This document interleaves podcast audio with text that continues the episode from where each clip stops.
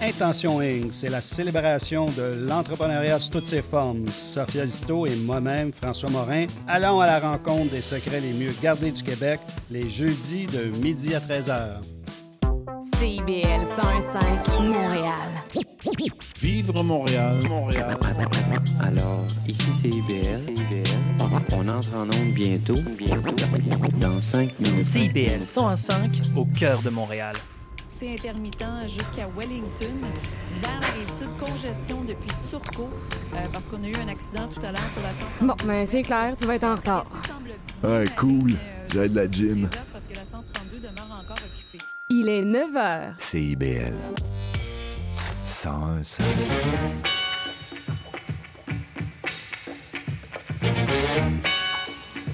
Bonjour à tous et bienvenue à votre émission quotidienne Les Aurores Montréal en mode estival. Ici Michael Demers à l'animation en ce 21 août et bon lundi tout le monde et comme toujours bien content de vous reparler. Et pour tous les résidents de l'arrondissement de Pierrefonds-Roxborough dans l'ouest de Montréal, ben vous aurez enfin d'ici 2026 votre propre complexe aquatique. C'est ce qui a été annoncé par la ville de Montréal. Ce projet, qui est estimé à plus de 62 millions de dollars, aura une piscine de 25 mètres avec 8 couloirs dédiés à la nage, un bassin récréatif avec joueurs et jeux d'eau, ainsi qu'une salle multifonctionnelle et des espaces communs. Il s'agit d'une excellente nouvelle pour les citoyens de l'arrondissement puisque le projet avait connu un faux départ en 2018 et étant supposé être inauguré en 2021. Après cet obstacle et les demandes des résidents, les travaux, qui ont été confiés à la firme Tisseur Inc., débuteront dès l'automne 2023. Sinon, au menu d'aujourd'hui, je vous propose en fin d'émission une entrevue avec Fille Nguyen, cofondateur et directeur de Pop-Up Lab, pour nous parler de la foire de l'illustration. En début d'émission, ben, on aura droit à la chronique de la protection de la biodiversité de Gavin Namies d'Espace pour la vie. Mais d'abord, je vous propose d'écouter Of Course sur le sable.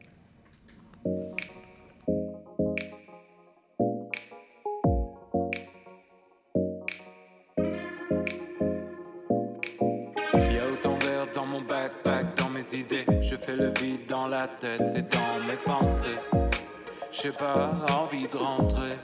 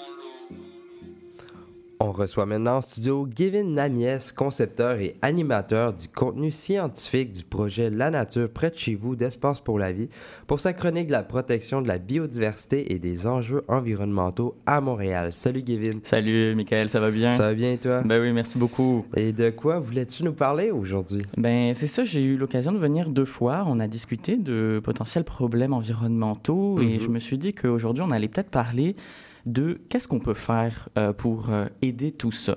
Euh, souvent, on dit bon, ben, c'est pas bien de faire ça, c'est pas bien de faire ça, mais on dit faut faire ça, faut faire ça, mais concrètement, c'est un peu compliqué d'aller chercher ces outils-là. Donc aujourd'hui, moi, j'aimerais te parler d'un sujet qui s'appelle les sciences participatives. OK. Mais avant de rentrer dans le vif du sujet, il faut comprendre d'où ça vient ça. Donc, je vais te poser une question qui me vient en tête euh, présentement. C'est si je te parle de n'importe quel enjeu environnemental, est-ce que tu te sentirais outillé pour y répondre? Euh, non, absolument pas. Je pense pas avoir fait d'études là-dedans, donc ça m'étonnerait. Eh ben, c'est un très bon point que tu dis. C'est j'ai pas fait d'études là-dedans, donc ça m'étonnerait. Et tout le problème, il est là. C'est l'accessibilité à la science. Mhm. Aujourd'hui, c'est compliqué de s'assurer d'avoir de l'information qui est de qualité. Et même au sein de la communauté scientifique, c'est un sujet qui peut être problématique parce que c'est soit tout le temps payant, soit trop compliqué. Mais c'est pas le fun parce que j'estime que tout le monde a le droit à cet accès à la science-là et c'est très important de savoir comment aller chercher cette information.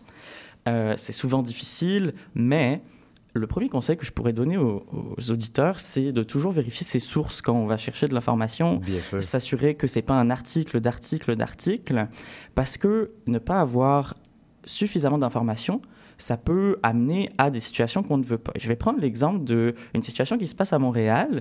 Euh, récemment, j'ai lu quelques études sur euh, nos chères abeilles à miel, qui Mhm. sont quand même, dans l'opinion publique, relativement euh, appréciées, si je peux dire ça comme ça. Ouais.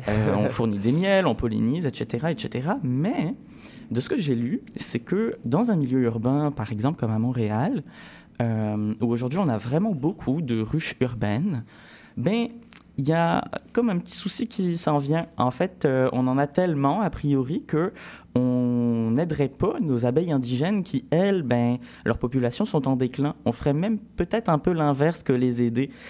C'est fou quand même parce qu'on s'est dit bon les abeilles c'est super, ça nous aide à polliniser, mais au final on se retrouve avec euh, peut-être un effet contraire. Hmm. C'est typiquement un exemple de ben est-ce qu'on était assez outillé pour faire ces choix-là? Est-ce que on, on a vu venir la chose arriver? Tout le débat est présent. en tout cas, ce sujet-là, c'est juste un exemple parmi tant d'autres sur le fait que ben il faut s'assurer d'avoir des bonnes informations, mais c'est pas facile. Donc, moi, ce que je vous proposerais euh, pour aujourd'hui, c'est de discuter euh, de sciences participatives. Alors, euh, tu parlais d'études tantôt, mais Ouais. en fait, sans études, tu peux, entre guillemets, faire de la science. OK. Euh, à Espace pour la vie, on a développé des euh, programmes qui permettent aux gens, en tout cas, on, on est en partenariat avec certains programmes et on en développe qui permettent aux gens d'impacter concrètement et d'être dirigés concrètement pour aider la science. Euh, je vais prendre un premier programme qui s'appelle le défi biodiversité. Euh, imaginons qu'il y a un parc que tu apprécies beaucoup, ou alors euh, quand tu pars en vacances euh, au chalet, si tu le fais, je te souhaite que oui, il y a un coin de bois que tu apprécies beaucoup, mais tu sais pas ce qu'il y a dedans, tu aimerais en savoir plus, et parallèlement, ça peut aider les scientifiques. Eh bien, grâce à une application qui s'appelle iNaturalist, on est capable de faire ça. Donc, on invite les gens euh, qui se baladent en forêt ou, comme je viens de te l'expliquer, marchent dans un coin qui est agréable et qu'ils aiment et qui aimeraient en savoir plus, de euh, sortir cette application-là qui s'appelle iNaturalist, prendre une photo de ce qui les intéresse Hmm. et euh, il y a une intelligence artificielle qui va être capable de nous guider sur quelle espèce il s'agit. Donc juste à partir d'une photo, que ce soit un végétal, un animal, euh, euh, insecte, champignon ou quoi que ce soit, il va nous diriger pour savoir ce que c'est que l'espèce. Donc des fois, il est très précis si la photo est de bonne qualité. Des fois, il nous donne quelque chose d'un petit peu plus large, mais ça nous dirige quand même bien. Mhm. Donc en plus d'en apprendre, ces données-là, elles vont récolter des informations comme ta position, euh, l'heure à laquelle tu l'as prise, puis évidemment le lieu. Mhm. Et ces données-là, elles vont dans une grande banque de données où il y a des scientifiques qui bénévolement vont venir assurer que tu as fait la bonne identification.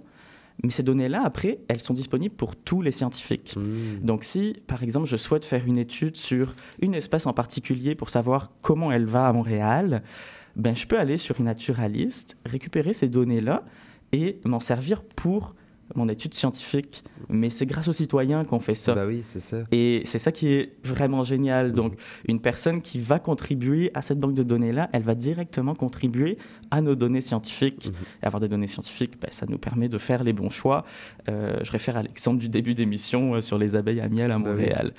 Euh, donc, ce programme-là, super cool, très ludique. Alors, moi, j'inviterais les gens d'abord à faire une marche sans leur cellulaire et éventuellement après prendre le cellulaire en forêt parce que le but, c'est quand même de se reconnecter le plus possible à la Bah nature oui. et d'éviter d'être trop sur les écrans.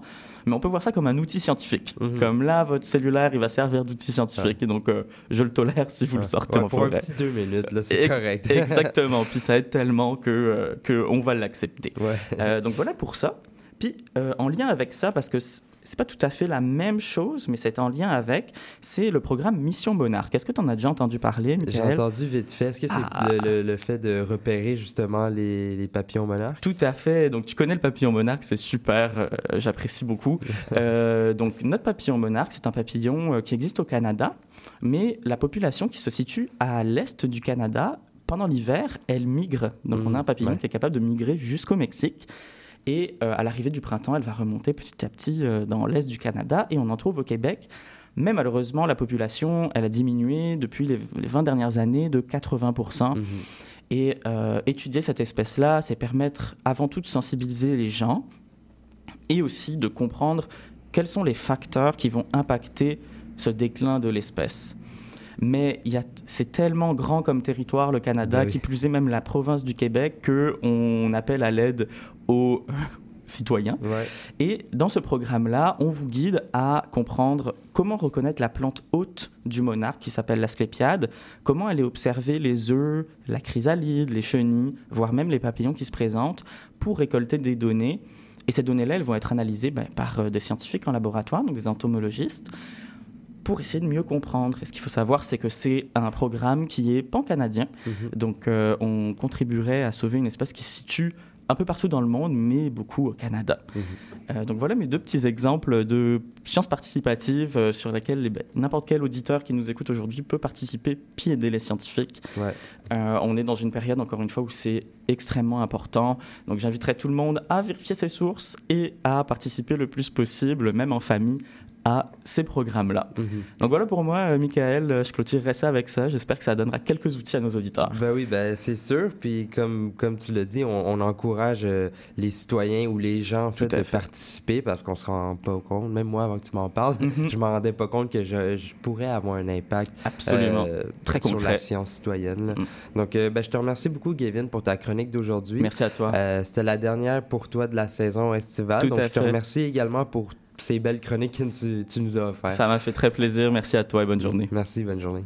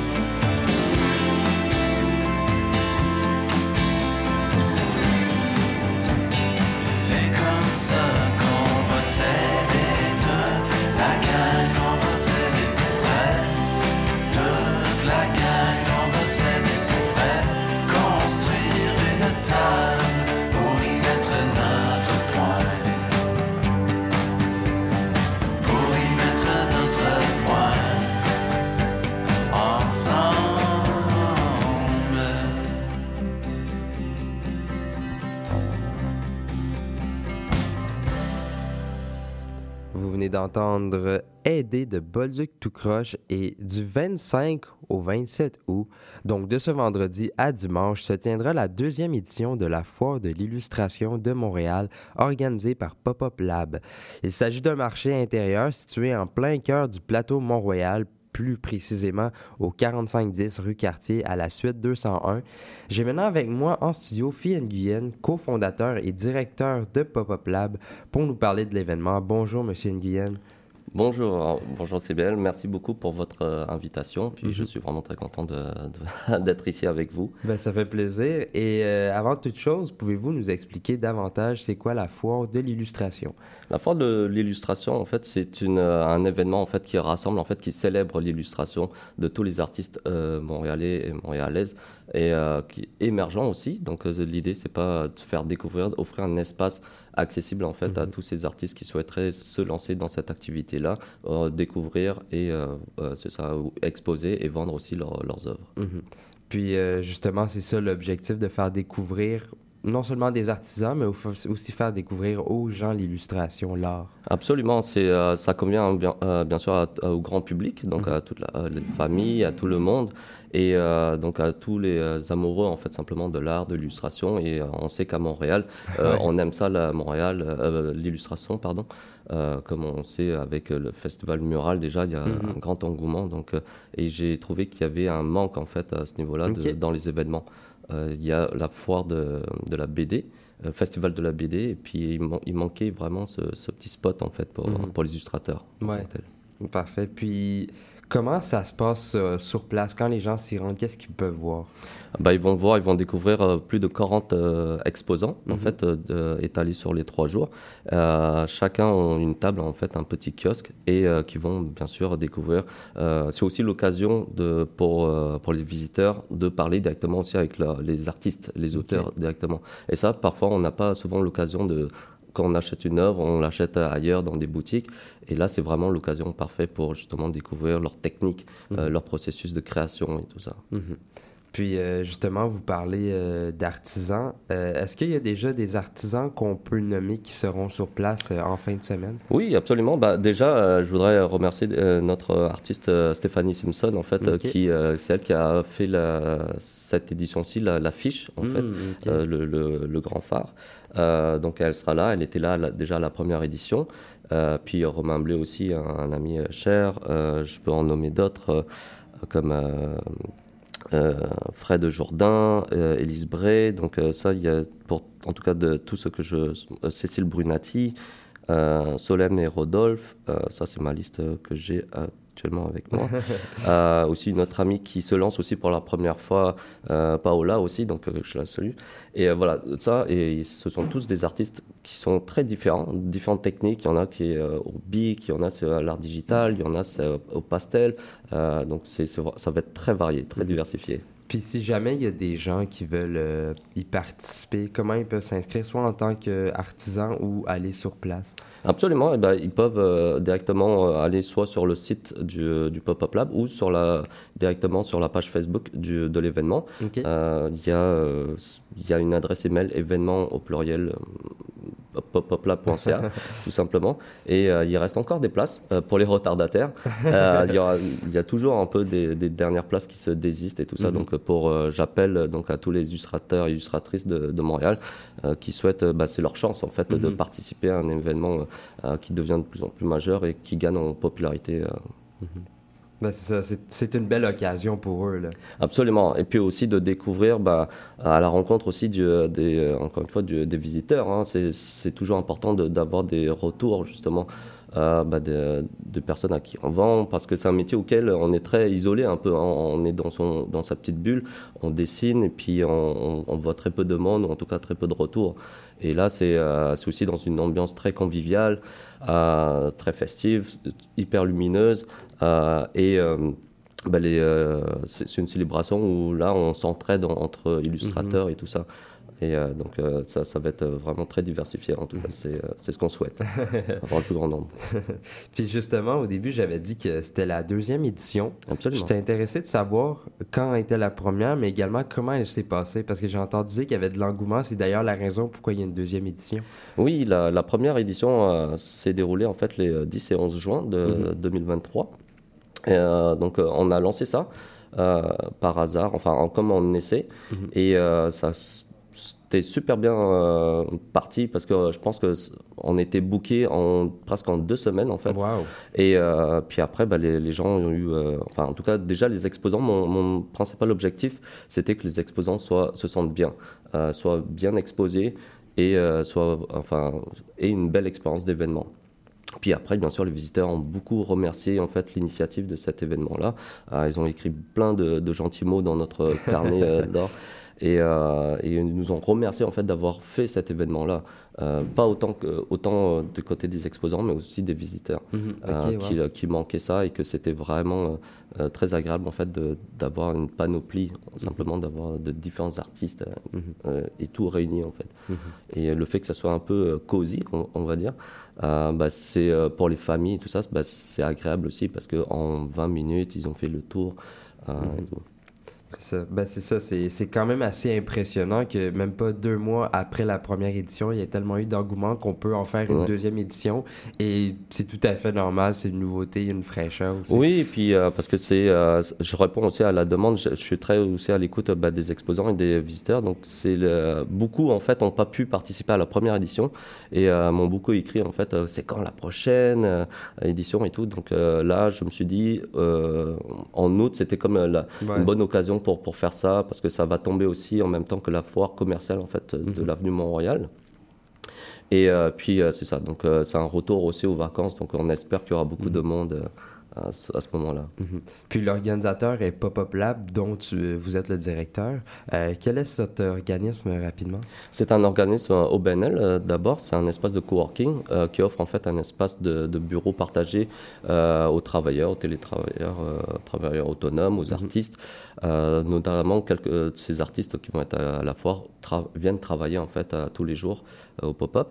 C'est un espace de, de, bah, de location, donc les gens peuvent venir louer tout l'espace, que ce soit pour faire des tournages vidéo, de films, euh, photos euh, ou de réunions tout simplement euh, pour, des, pour les entreprises. Euh, et aussi bah, un espace bah, d'événementiel. Donc Mhm. on organise euh, la foire, ça peut être des marchés de Noël aussi qui, qui sont bien aussi, euh, et aussi des, des conférences d'ordre euh, social, euh, entrepreneurial, culturel et artistique. Mhm.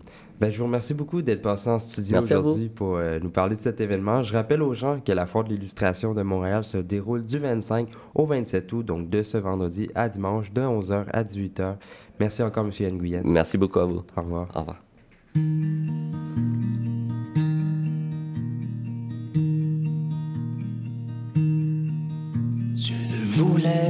Que t'enfuir d'une vie dure et cruelle, du matin jusqu'au soir, à l'ombre d'un soleil noir, retenu à ton lit. On t'a gardé ici, dans les maisons des autres. On vit la vie en rose. Je n'ai pas voulu croire. Je n'ai pas voulu voir, troublé par ta douleur,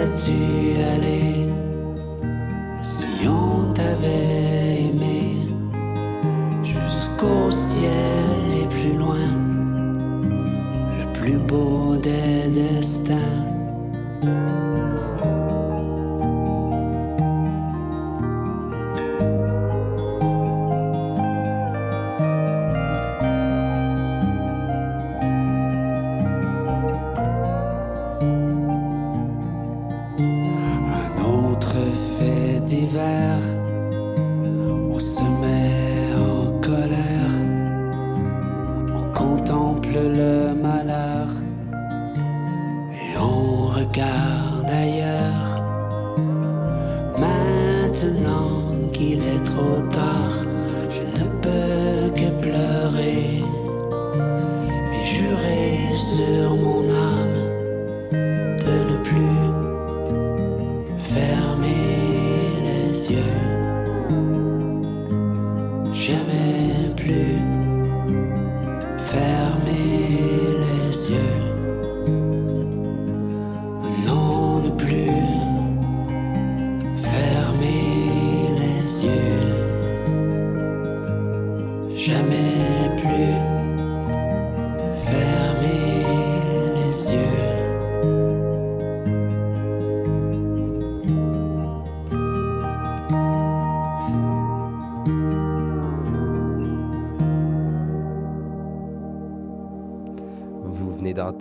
Éric Goulet, Fermez les yeux, jamais plus. Et l'émission d'aujourd'hui ben, tire déjà à sa fin.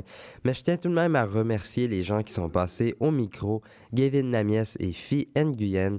Je tiens également à remercier Maurice Bolduc à la mise en onde et au choix musical. Si jamais vous avez manqué une partie de l'épisode ou si vous voulez réécouter un moment, vous pouvez aller sur notre site web directement cbl115.ca, Balado Québec, Apple Podcasts ou Spotify ou pour ceux qui se couchent plus tard, il y a la rediffusion à 1h du matin.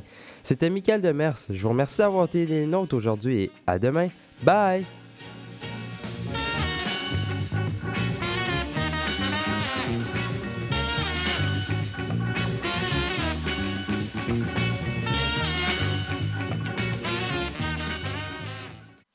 25 au 27 août, les amateurs de sport extrême pourront assister gratuitement au festival Jackalope sur l'esplanade du Parc olympique de Montréal.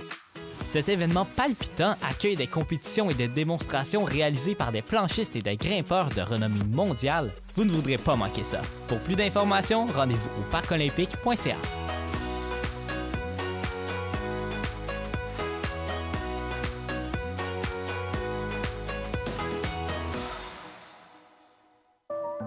Hey yo, what up? Ici Mark Kings, animateur et cofondateur des Loop Sessions qui vous invite à écouter le Beat Battle C'est quoi les doses en direct des studios CIBL le mercredi 30 août de 20h à 22h au 2 rue Sainte-Catherine-Est à Montréal. Huit beatmakers s'affronteront dans les catégories inspirées du street dance. C'est un rendez-vous à ne pas manquer. C'est quoi les doses sur CIBL 101.5 FM mercredi 30 août de 20h à 22h. Un Beat Battle pas comme les autres en collaboration avec le festival Jack of All Trades.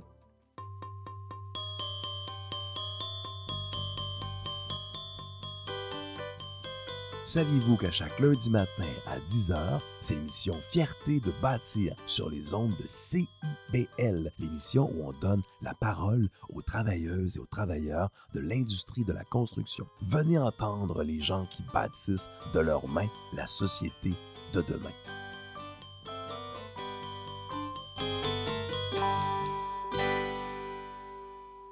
CIBL